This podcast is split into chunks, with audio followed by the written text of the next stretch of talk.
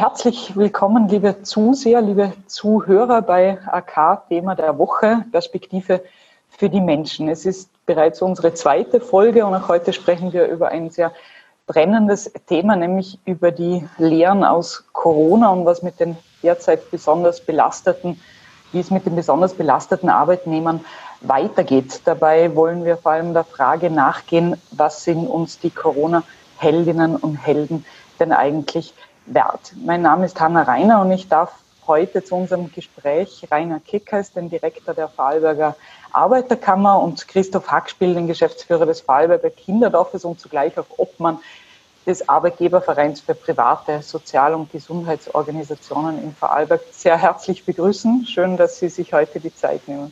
Hallo, grüß Gott, Frau Rainer. Hallo, grüß Gott, grüße Herr Hackspiel. Hallo. Ja, wenn wir über Corona-Heldinnen und Helden sprechen, diese arbeiten im Supermarkt, in Spitälern, in der Pflege, in Altersheimen, in der Entsorgung, im Transportwesen, um nur einige zu nennen. Wie aber werden sie denn bezahlt, damit wir da anfangs einen kurzen Überblick haben? Herr Kickes, äh, vielleicht haben Sie gerade die Zahlen äh, parat. Was verdient man denn in diesen systemrelevanten Berufen?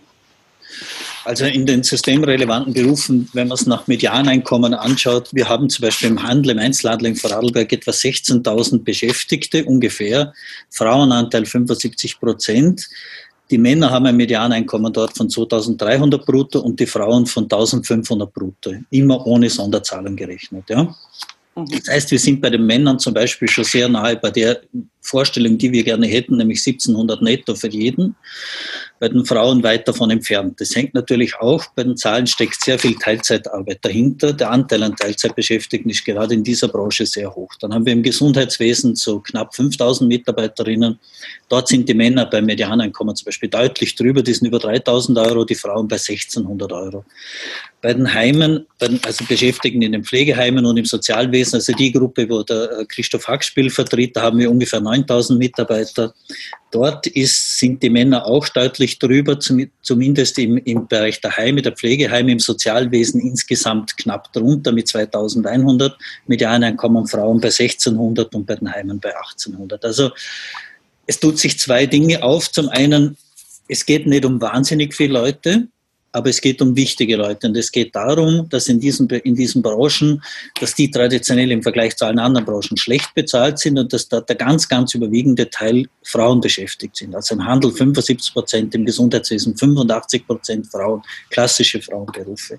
Deshalb ist es auch eine Frage der Gendergerechtigkeit oder eine Frage, warum es überhaupt so weit gekommen ist, dass genau in diesen Bereichen so schlecht bezahlt wird. Hm. Dann fragen wir doch gleich die Arbeitgeberseite, Herr Hackspiel, wieso der Unterschied zwischen Männern und, und Frauen? Ist das rein auf die Teilzeitarbeit äh, zurückzuführen?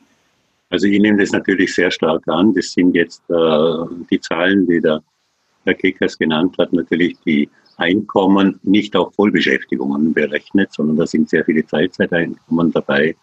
Und natürlich ist in der Berufswahl sehr oft der Wunsch der Frauen eher diese soziale Komponente zu übernehmen und das hat natürlich auch mit gewissen Gehaltsniveaus zu tun, dass die Männer dort nicht so sehr hineindrängen. Trotzdem haben wir äh, viele Männer auch in den Sozial- und Gesundheitsberufen, die dort tätig sind. Inwieweit haben denn die Betriebe da überhaupt noch Luft nach oben bei der, ja. bei der Bezahlung? Das ist immer die Frage. Ja, das ist natürlich eine jahrzehntealte Thematik. Wir haben Gehaltssysteme, die sich meistens äh, bei uns jetzt beispielsweise am öffentlichen Dienst orientieren und der öffentliche Dienst ist, ist generell, ich würde mal sagen, in der Mitte der Einkommensmöglichkeiten. Sicher besser wie der Handel, schlechter wie die Industrie. Und hier sind wir orientiert an eben Jahrzehnte alten Systemen, die auch äh, die Ausbildung mit berücksichtigen, neben der Verantwortung und der Tätigkeit. Und da ist halt das auch sehr oft ausbildungsabhängig. Ein Arzt wird mehr, natürlich mehr verdienen wie eine Krankenschwester oder wie eine Pflegehelferin. Also das sind die Einkommen natürlich deutlich unterschiedlich, oft auch mit der Ausbildung und der Verantwortung äh, gekoppelt. Da kann man sicher drüber reden. Wir haben bei uns im Kollektivvertrag äh, versucht, die Schiene relativ schmal zu machen. Also die, die Schere, die auseinandergeht, also zu den höchsten Einkommen, zu den niedersten das nicht allzu weit auseinanderklaffen zu lassen. Das heißt, auch die hohen Einkommen bei uns sind relativ niederer, während die geringeren Einkommen relativ höher sind. Wir haben beispielsweise schon lange jetzt die, die 1700 und im Kollektivvertrag jetzt auch deutlich die 1700 Euro brutto schon erreicht, die viele andere Kollektivverträge noch nicht erreicht haben. Und wir haben bei uns in den Gesundheits- und Sozialberufen auch sehr viel hochqualifizierte Mitarbeiterinnen. Äh, bei uns liegt das durchschnittliche Einkommen, wenn man es auf Vollbeschäftigung hochrechnet, ich würde sagen, bei über 3000 äh, brutto. Mhm. Es wird ja, wenn man über Gehälter spricht, ja jetzt momentan sehr oft das Positivbeispiel Burgenland äh, zitiert. Da, da, verdienen ja heuer alle Beschäftigten im, im Einflussbereich des Landes, ähm, angefangen von der Reinigungskraft bis, bis, zur, äh, Pflege, bis zum Pfleger, 2400 Euro brutto, Mindestlohn netto sind es ungefähr 1700 äh, Euro. Herr Keckers, ich denke, das würde Ihnen auch für Vorarlberg vorschweben? Also wir glauben, wenn das im Burgenland, wenn man das nach Aussage des burgenländischen Landeshauptmannes zum Leben braucht, zum anständigen Leben als Vollerwerbstätiger, dann glaube ich, gilt es für Vorarlberg in auch einem weit höheren Maße, weil bei uns ja die Lebenshaltungskosten bekanntlich nicht billiger sind als im Burgenland. Was mich am, am Burgenländer Modell, was ich gut finde, was ich daran gut finde, ist, dass man nicht immer nur auf die oberen Einkommen schaut und schaut, dass die Einkommenskurve quasi oben gut, gut nach oben, progressiv nach oben verläuft, sondern dass man sagt, man fängt unten an. Man redet ja hier über Leute, die wichtige Dienste leisten und die ja nicht zu den Luxusbezahlern gehören, zu, zu, den Luxusbezügen gehören. Das heißt, es sind Leute, die jeden Euro, den sie bekommen, sofort wieder fürs Leben brauchen, auch sofort wieder in den Konsum gehen. Das heißt, auch volkswirtschaftlich macht es Sinn, dass man sich diesmal und das zeigt eben auch die Krise, dass man sich diesmal einmal die Diskussion darüber führt, welche Berufe sind uns wirklich wichtig, sind auch systemerhalten, wenn man immer so groß redet, man applaudiert denen, man singt Lieder für die und alles, nur bitchen davon können sie nicht leben. Aber genau die, die jetzt in der Corona-Krise so dringend gebraucht werden, für die sollte man zumindest auch ein anständiges Gehalt haben. Und zwar ein anständiges Einstiegsgehalt, dass die, wenn sie vollerwerbstätig sind, davon auch leben können. Das ist das Ziel, nichts anderes. Hm. Wenn man bedenkt, dass die Lebenserhaltungskosten in Vorarlberg noch äh, deutlich höher sind Eben. als äh, im Burgenland, das der Fall ist. Herr Hackspiel, wie sehen Sie das Thema Mindestlohn? Grundsätzlich äh, sind wir gerade als Sozialorganisationen natürlich sehr daran interessiert, dass alle Menschen leben können von dem, was sie verdienen. Da würde mir auch gefallen, wenn wir 1700 Euro netto für alle hätten. Äh, das ist eine alte Diskussion wie sehr wir da auch Abwertungen machen, wenn Menschen nicht genügend Ausbildung haben. Ich möchte nur sagen, bei Burgenland ist da einen sehr mutigen, äh, wahrscheinlich auch stark kritisierten Schritt nach vorne gegangen. Das betrifft aber nur 40 Mitarbeiterinnen in ganz Burgenland, weil alle anderen diesen Mindestlohn schon erreicht haben oder diese 2450. Und es ist damit verbunden, dass die Lebensverdienstsummen äh, anders verteilt werden. Also sehr viel am Anfang und fast nichts mehr an Steigerung. Und das ist eigentlich eine richtige Diskussion, dass wir vom Senioritätsprinzip auch abrücken, dass man am Anfang sehr wenig verdient und dann gegen Ende sehr viel. Also da äh, sind auch wir beispielsweise in unserem Kollektivvertrag schon eher in einer abgeflachten äh, Kurve und zahlen am Anfang mehr und, dann, äh, das steigt dann nicht mehr so stark. Grundsätzlich im Vorarlberg ist es sicher so, dass wir mit 1700 Euro netto nicht ein Luxusleben führen können. Also wenn man denkt, wie viele Menschen, die drunter verdienen, dann zusätzliche Unterstützungen brauchen, wie Wohnbeihilfe und so weiter, muss sich das nur als Familie selber vorstellen. Mit 1700 Euro kommst du jetzt mit zwei Kindern äh, nicht allzu weit. Äh, dann würden wir uns das natürlich auch wünschen. Aber das ist eine gesamtgesellschaftliche große Diskussion, die wir nicht nur für den sozialen und Gesundheitsbereich dann zu führen haben, sondern wie der Rainer Klicke es auch richtig sagt, natürlich für den Handel, für alle äh, Berufsgruppen, äh, wo äh, ja, eher schauen, dass die Menschen, die arbeiten, wirklich so viel verdienen, dass sie weit weg sind, auch von der Sozialhilfe beispielsweise. Also ich kann dem natürlich einiges abgewinnen, aber es geht nur in einem Konzert aller, und dort, äh, das trifft auch den, äh, die Tourismusbranche beispielsweise oder das trifft äh, die Handwerksbetriebe, dann sollten alle von dem auch partizipieren können. Und es wird, wenn man nur dort anhebt, um solche Beträge, die jetzt im Burgenland dort zusätzlich bezahlt werden, dann sind das Milliardenkosten, wo wir alle derzeit nicht wissen, wie wir das finanzieren können. Äh, also das kann höchstens behutsam in die Richtung gehen und darf unsere öffentlichen Haushalte nicht allzu sehr überfordern. Das, glaube ich, muss, muss auch der Rainer Kekais zugestehen. Ja, ich, kann ich darauf direkt? Natürlich, gerne. Also das gestehe ich absolut zu. Und nur eines nur zur Klarstellung, über was für Dimensionen wir reden. Wir haben das versucht für Vorarlberg auszurechnen. Was würde denn das im Vorarlberg kosten für den, also für den Einzelhandel, fürs Gesundheitswesen, für die Heime und fürs Sozialwesen, ja? Für diese drei Bereiche. Würde alles zusammen. Wenn man aus, völlig außer Acht lässt, dass es dort auch Teilzeitbeschäftigte gibt, wenn man davon ausgeht, dass alle Vollzeit arbeiten, würden wir kommen auf Kosten von 15 Millionen Euro im Monat, ja? Das mal sieben, das ist etwas über 100 Millionen. In Wirklichkeit in, äh, mal, Entschuldigung, mal 14. In Wirklichkeit aber wissen wir, dass in den Branchen zum Teil die Teilzeitquote weit über 50 Prozent ist. Das heißt, Sie können die Kosten reduzieren. Sie kommen dann auf Kosten zwischen 6,5 und 8 Millionen Euro, je nach Annahme, was Sie treffen. Das wiederum mal 14, da sind wir dann bei etwa 100 Millionen. Und ich möchte nur vom Vergleich von der öffentlichen Hand sagen, die größte Firma in Vorarlberg bekommt für drei Monate Kurzarbeit aus Steuergeldern 100 Millionen Euro. Für drei Monate. Das würde genügen, um für ganz Vorarlberg in diesen Niedriglohnbereichen, in den Systemerhaltenden, wo wir jetzt geredet haben, das zu finanzieren, was wir gerne hätten.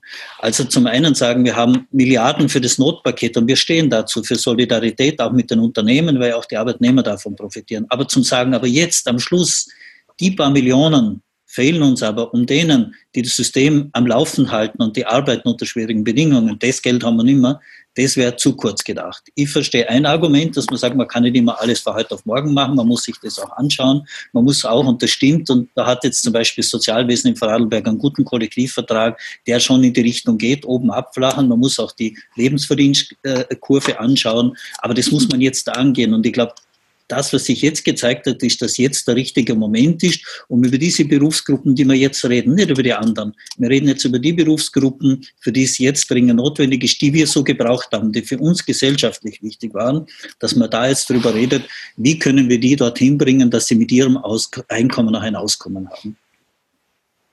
Wie, wie schätzen Sie da generell die Bereitschaft der, der, der Politik ein? Sie führen ja viele Gespräche die Forderung ist keine neue. Na, das, das ist ganz einfach. Wenn ich als Politiker in der Verantwortung bin, als Dienstgeber, ein Budget habe, das sehr knapp ist, immer abhängig bin vom Bund und dann die, die, die Gemeinden sind wieder vom Land abhängig, werde ich natürlich einmal alles versuchen, das wegzubringen. Ja.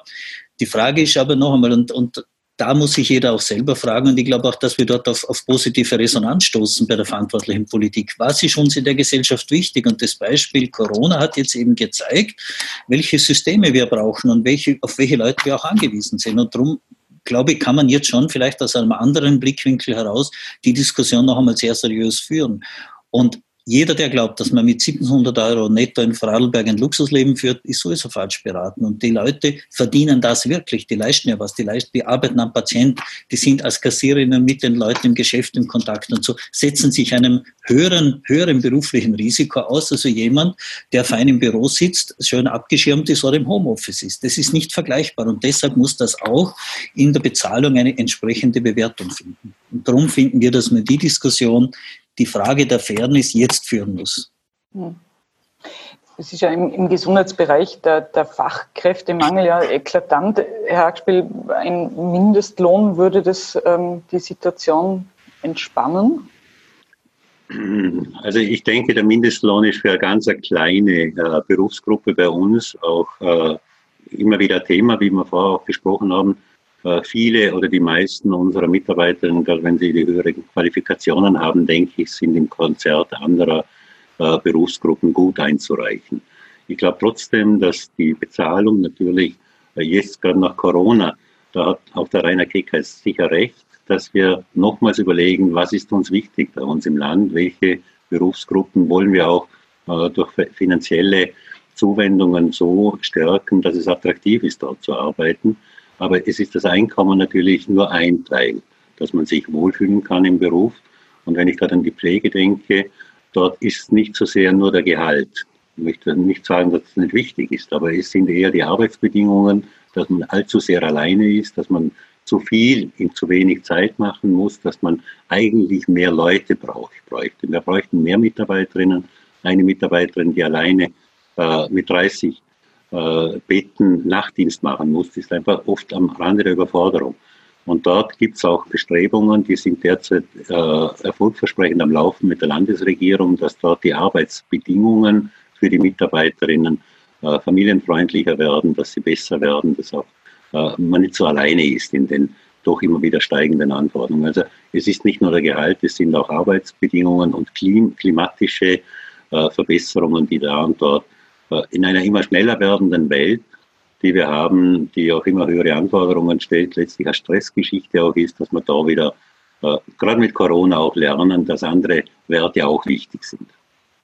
Aber das wird natürlich auch bedeuten, wir müssen dort investieren und das wird auch stattfinden. Also ich bin mir ganz sicher, dass in den Pflegeeinrichtungen in den nächsten äh, Monaten und Jahren das eine oder andere auch verbessert wird. Ich erinnere daran, dass jetzt beispielsweise die Diplomkrankenpflege äh, auf Bachelor-Niveau angehoben wird. Also die werden in Zukunft der Fachhochschulabschluss haben. Das wird natürlich die Forderung nach einem höheren äh, Gehalt auch bedeuten, vielleicht auch, dass sie dann manche ärztliche Tätigkeiten mit übernehmen können, die bisher den Ärzten vorbehalten sind. Und das wird heißen, dass alle anderen ein Stück weit auch nachrücken werden. Wir haben jetzt äh, Diplom-Fachbetreuer, äh, die auch jetzt schon beispielsweise 150 Euro dazu bekommen haben. Gerade im letzten Kollektivvertrag haben wir das verhandelt. Also wo wir da und dort schon nachziehen, weil wir wissen, wir müssen gehaltlich was tun. Aber mindestens ebenso wichtig ist, dass wir äh, verstärkt Personal haben, das auch unterstützt. Also es ist eine doppelte Aufgabe, die wir hier haben. Hm. Man diskutiert in, in, dem Zusammenhang ja oft über Arbeitszeitverkürzung, dass das äh, das Thema ein bisschen ähm, ja. unterstützen würde? Ich, ich, äh, ist ja eine große bis hin zu Demonstrationen vor Corona äh, Forderung der Gewerkschaft gewesen, äh, als erste Gewerkschaft eigentlich diese äh, für die Sozialwirtschaft. Das trifft übrigens nur für acht Bundesländer, nicht für Vorarlberg, weil wir einen eigenen Kollektivvertrag mhm. haben. Aber die haben eben gesagt, keine Gehaltserhöhung, null, es reicht uns der Gehalt, wir wollen dafür die 35-Stunden-Woche. Also statt 38, die haben dort schon 38, herunter auf 35 Stunden. Und das hat nicht nur positive Effekte, weil für äh, geringer Verdienende äh, bedeutet das natürlich, dass sie eine Gehaltserhöhung bekommen, wenn sie bei ihren beispielsweise 20 Stunden bleiben. Äh, bei denen, die äh, voll arbeiten, heißt de facto Gehaltskürzung, äh, auch mit weniger Arbeit. Also das ist sehr kontroversiell diskutiert worden. Und es ist jetzt zumindest ein kleiner Stufenplan so, dass in drei Jahren dann äh, statt 38, 37 Stunden gearbeitet werden wird. Aber dort war die Forderung ganz klar nicht Gehaltserhöhung, sondern äh, eher Entlastung in der Arbeitszeit. Hm. Herr Keckers, wie sehen Sie das Thema Arbeitszeitverkürzung? Also ich bin jetzt nicht sagen wir mal so, ich bin jetzt nicht unbedingt ein, ein glühender Befürworter der Arbeitszeitverkürzung. Und vor allem von der Gruppe, die wir jetzt sprechen, da geht es ja. nicht darum, da geht es darum, dass die ihr Leben bestreiten können mit ihrem Auskommen. Und es geht ja nicht darum, wenn ich als Mindestlohnbezieher bin, ob jetzt quasi, ob sich die Arbeitsbedingungen jetzt so wahnsinnig toll verändern, dass ich deshalb trotzdem in dem schlecht bezahlten Beruf bleibe. Ich glaube, da reden wir über eine Gruppe von Menschen, die das Geld auch dringend braucht zum Leben. Nämlich, da geht es nicht darum, ob ich jetzt noch vielleicht eine Städtereise nach New York machen kann oder nicht, weil ich mehr Freizeit kriege oder so, weil es mir eh schon gut geht, sondern es geht darum, wie komme ich mit dem Leben in diesem teuren Land Vorarlberg, wie komme ich da über rund, wie zahle ich meine Miete, wie zahle ich meine Lebenshaltungskosten. Und da sind wir das ist eine andere Diskussion. Der Christoph Hackspiel hat schon recht, wenn er sagt, ich brauche Arbeitsbedingungen, die müssen insgesamt gut sein. Aber das zeigt euch jede Umfrage. Je weniger ich verdiene, desto bedeutender ist natürlich das Einkommen. Ab einer bestimmten Einkommenshöhe zählen andere Aspekte viel mehr. Das stimmt. Wie werde ich wertgeschätzt? Wie ist meine Diensteinteilung? Was habe ich für Zeitreserven? Kann ich, habe ich totalen Stress oder nicht? Also solche Faktoren, so Soft-Faktoren sozusagen, werden dann immer wichtiger. Aber um die Leute, die es mir jetzt geht, das sind auch nicht die gut bezahlten Ärzte oder, oder Krankenschwestern, die, die weit jetzt schon über dem sind in Wirklichkeit, was, was, über das wir reden, sondern mir geht es darum, um das Hilfspersonal, um die Verkäuferinnen, die eben systemrelevante Beiträge leisten und dafür meiner persönlichen Meinung nach schlecht bezahlt sind. Und denen steht sicher nicht das Problem Arbeitszeitverkürzung an erster Stelle, sondern das wird für sie auch nett sein, weil sie vielleicht die Kinderbetreuung besser organisieren können, wenn sie nicht mehr 38 Stunden oder 40 arbeiten müssen, sondern weniger. Das kann schon sein, aber das ist sicher in der Priorität weiter hinten und nicht zu weit. Kann ich äh, auch mit, äh, was vielleicht noch ganz wichtig ist, in unseren Berufsgruppen, und das ist auch im Handel oft der Fall, äh, entscheiden die Mitarbeiterinnen sehr oft selbst, wie viel Zeitressourcen sie einsetzen möchten. Also bei uns beispielsweise im Sozialbereich bin ich mir sicher, 80 Prozent der Mitarbeiterinnen wollen gar nicht Vollzeit arbeiten, sondern haben andere Wertungen, Familie, Beruf vereinbaren und so weiter. Durchaus auch viele, die auch ausreichendes Einkommen haben, dass sie sich das leisten können. Und von dort her ist die Arbeitszeitverkürzung, glaube ich, für unsere Mitarbeiterinnen nicht das Allerwichtigste, sondern schon das, dass man ein Grundgehalt hat, wo man sich anerkannt, respektiert fühlt, auch gesellschaftlich wertgeschätzt fühlt. Und dann kann man selber entscheiden, wie viel Arbeitszeit man äh, einbringen kann oder nicht. Und das, denke ich, ist in unseren Bereichen schon sehr weit gediehen durch die Industrie und äh, viele andere sind noch nicht so weit. Wir haben auch Sabbatzeiten weil, beispielsweise bei uns, wo wir sagen, auch das ist für die Psychohygiene sehr wichtig. Und da sollte man, glaube ich, auch, auch äh, in der Gesellschaft ganz generell schauen, was brauchen wir, um ein gutes Leben führen zu können. Das Einkommen ist das eine und die Arbeitswelt, wie sie ausschaut, ist das andere. Und da bin ich schon froh, wenn wir gemeinsam weiter diskutieren. Die Anhebung der niedersten Gehälter ist ein Anliegen der Fairness, äh, wo ich auch glaube, das ist eine große, große gesellschaftliche Diskussion, die wir führen müssen. Aber da können wir nicht alleine einfach nur äh, irgendwelche Schritte gehen, da müssen alle mit. Hm weil die Zeit schon wieder so weit fortgeschritten ist, ähm, können wir uns darauf einigen, dass wir mit einem gewissen Optimismus äh, aus diesem Gespräch gehen, dass da Bewegung in, die, in das Thema Bezahlung kommen wird nach der, nach der Krise? Mir wäre wichtig, jetzt nach Corona, ich glaube, es ist wirklich eine gute Zeit, nochmals äh, äh, quasi mit der Politik gemeinsam zu überlegen, wo haben wir die Wertungen in unserer Gesellschaft? Was brauchen wir wirklich? Was ist systemrelevant? Und dann werden wir drauf kommen, dass wir ein soziales äh, Wesen als Gesellschaft sind, in unserem Land einen sozialen Frieden auch erhalten wollen und müssen. Das tut uns gut in dieser heutigen Zeit. Und da sollten wir auch schauen, dass wir in Zukunft dem einen hohen Wert geben. Beispielsweise haben wir in den letzten Jahren erleben müssen, dass man eher gesagt hat, das Soziale ist nicht so wichtig, das drängen wir zurück sondern wir machen andere Wertungen in der Politik. Ich glaube, wir sollten jetzt wirklich an dem Punkt sein zu sagen, das Soziale ist entscheidend, dass wir uns auch in Krisen dann wohlfühlen können. Und in dem Sinn wäre mir schon wichtig, dass man auch die Budgets, wenn wir daran denken, es wird nicht einfach werden in Zukunft, dass man nicht gerade beim Sozial- und beim Gesundheitsbereich einspart, sondern äh, dort eher schaut, dass wir das wirklich hochhalten. Und wie der Rainer Keckreis auch sagt, natürlich bleibt das Geld, das wir dort auch äh, den Mitarbeiterinnen geben, wirklich im Land. Das ist der Wirtschaftskreislauf, den wir haben. Da können ganz viele davon leben. Äh, auch diejenigen, bei denen wir hoffentlich im Nahraum dann einkaufen werden. Also ich denke schon, wir haben eine gute Zeit, jetzt über solche Themen nochmal ganz neu zu denken, aber es wird alles viel Zeit brauchen auch. Herr Keckers, Optimismus? Ja. ja. oder nein? Ja, ich hätte gern mehr solche Gesprächspartner wie Herrn Christoph gespielt, weil ich sehr viel Verständnis auf seiner Seite auf Orte, weil er kennt die Problematik natürlich auch von der anderen Seite, von der Klientenseite her und so. Aber ich glaube auch, und, und um das positiv abzuschließen, ich glaube, jetzt ist der Zeitpunkt, dass man darüber redet. Und ich bin ja nicht ein Fantast zu glauben, man kann von heute auf morgen alles auf einmal umstellen. Aber wenn die Krise, man redet immer so großspurig, eine Krise hat ja auch eine Chance. Wenn wir wirklich daraus was lernen, ist es, dass wir die Wirtschaft vielleicht ein bisschen anders organisieren, bei der internationalen äh, Verflechtung ein bisschen aufpassen, dass wir uns nicht lebenswichtige Dinge quasi äh, aus dem Ausland abhängig machen, solche Geschichten, regionale Versorgung und so, aber auch, und das ist eben unser Punkt, dass man die Leute fair und ordentlich bezahlt, die am Ende des Tages, wenn es einmal kriselt, uns denn das System aufrechterhalten. Und ich glaube, das ist eine gemeinschaftliche, gesellschaftliche Aufgabe, der sich ja in Wirklichkeit auch niemand verschließen kann. Und ich hoffe auch, bei den Lohnverhandlungen im Herbst auch niemand verschließen wird. Dann schauen wir im Herbst ganz genau hin, äh, was sich da ja. tut. Ähm, ich darf mich bei Ihnen beiden, Rainer Keckes, Christoph Hackspiel, sehr herzlich für die sehr, sehr spannende Diskussion bedanken. Ich danke Ihnen, liebe Zuseher und Zuhörer, fürs Dabeisein. Wir sehen uns, wenn Sie mögen, kommende Woche an dieser Stelle und dann auch mit einem neuen Thema wieder. Bis dahin, vielen Dank Ihnen beiden nochmal und alles Gute. Bleiben Sie gesund.